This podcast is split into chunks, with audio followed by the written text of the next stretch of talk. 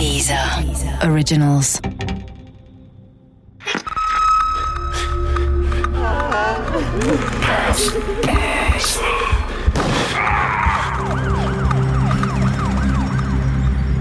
Der Mitternachtsmörder Teil 5 Gut drei Wochen nachdem er Marie Zuneck erstochen und ein anderes Mädchen lebensgefährlich verletzt hatte, wurde Kolja festgenommen. Erst danach erfuhr ich von seinem traurigen Schicksal.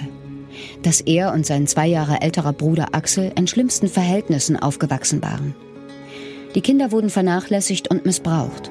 Erst mit vier Jahren endete Koljas Martyrium, als er und Axel von einer liebevollen Familie adoptiert wurden. Kolja Stadler und sein älterer Bruder Axel sind unter sehr schwierigen Umständen aufgewachsen.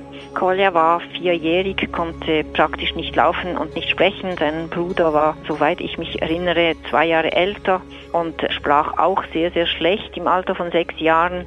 Aus den Aussagen von Kolja Stadler wissen wir, dass sie wahrscheinlich schwer vernachlässigt worden sind und dies sicher auch zu den psychischen Störungen, die er gehabt hat, beigetragen haben. Wie sehr diese frühkindlichen Erfahrungen zu seinen späteren Taten beigetragen haben, darüber lässt sich wohl nur spekulieren. Später fand Kolja Erfüllung im Sport, doch auch seine läuferischen Erfolge blieben nicht ungetrübt. Als er mit 23 Jahren als jüngster Sieger aller Zeiten das erste Mal den Frauenfelder Waffenlauf gewann, begleitete ihn sein Bruder Axel die gesamte Strecke auf dem Fahrrad. Nur wenige Tage nach dem Triumph erhängte sich Axel in seiner Wohnung. Für Kolja muss das ein furchtbares Erlebnis gewesen sein. Sein Bruder, mit dem er seit der Kindheit in einer symbiotischen Weise verbunden war, lebte nicht mehr. Der einzige leibliche Verwandte, den er besaß, war tot.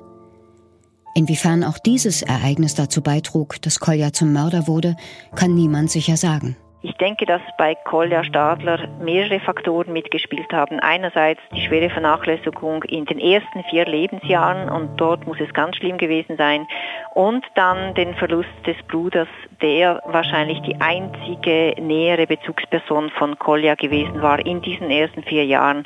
Und diese Bezugsperson zu verlieren war für ihn wohl schlimmer, als sein ganzes Umfeld angenommen hat. Dort hätte man vielleicht schon etwas machen müssen, aber das sind jetzt alles Spekulationen, die wahrscheinlich ein Psychiater besser umschreiben oder erklären kann. Ich habe Kolja nach seiner Verhaftung nicht mehr gesprochen und nicht mehr gesehen. Er gestand wohl alle Taten, einschließlich der Handtaschendiebstähle. Doch warum beging er die Taten überhaupt? Er brauchte das Geld aus den Handtaschen ja gar nicht. Sein Job im Goldenen Schlüssel war gut bezahlt. Anastasia Falkner hat eine mögliche Erklärung. Ja, die Taten, warum sie passiert sind, das war immer eine große Frage bei allen und ich denke bei ihm selber auch. Kolja Stadler hat mehrfach dazu gesagt, dass er zwei Seiten hat und die eine Seite sehnt sich nach Liebe und dort habe er sich immer zurückgewiesen gefühlt und er habe ja eigentlich am Anfang nur versucht, mit diesen Frauen Kontakt aufzunehmen und mit ihnen zu reden und wenn sie bereit gewesen wären, mit ihm zu reden, dann hätte er ihnen nichts angetan und auch nicht die Handtasche gestohlen. Das kam immer immer wieder seinen Drang nach Liebe oder nach Anerkennung oder nach was auch immer. Andererseits war er total gut integriert, er hatte eine sehr gute Beziehung, er war auch im Berufsleben beliebt, er war hilfsbereit, er galt als sehr nett, als sehr offen und hatte ja eigentlich gute Bezugspersonen und trotzdem reichte das nicht. Und was dann schlussendlich wirklich die Motivation war gegenüber diesen Frauen, ist schwierig zu sagen. Ich denke, dass es sehr einfach angefangen hat, vielleicht wirklich in dieser Hinsicht, dass er am Anfang mit einer Frau reden wollte und die vielleicht nicht gut darauf reagiert hat und er daraus dann andere Bedürfnisse stillen konnte. Aber ob jetzt wirklich nur der Drang nach Liebe, wie er es genannt hat, seine einzige Motivation war, bezweifle ich schwer. Kolja kann dazu nichts mehr sagen. Noch vor dem Prozessbeginn erhängte er sich im November 2002 in der Untersuchungshaft. Ich habe kurze Zeit später beim Goldenen Schlüssel gekündigt und bin zurück nach Berlin gegangen. Ich konnte nicht länger in einer Stadt leben, die ein netter Arbeitskollege monatelang mit seinen Taten in Atem gehalten hatte.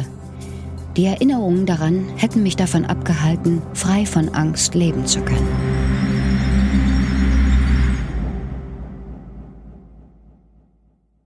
Der Podcast gefällt dir? Höre weitere dieser Originals, Podcasts, Musik und Hörbücher kostenlos auf www.dieser.com.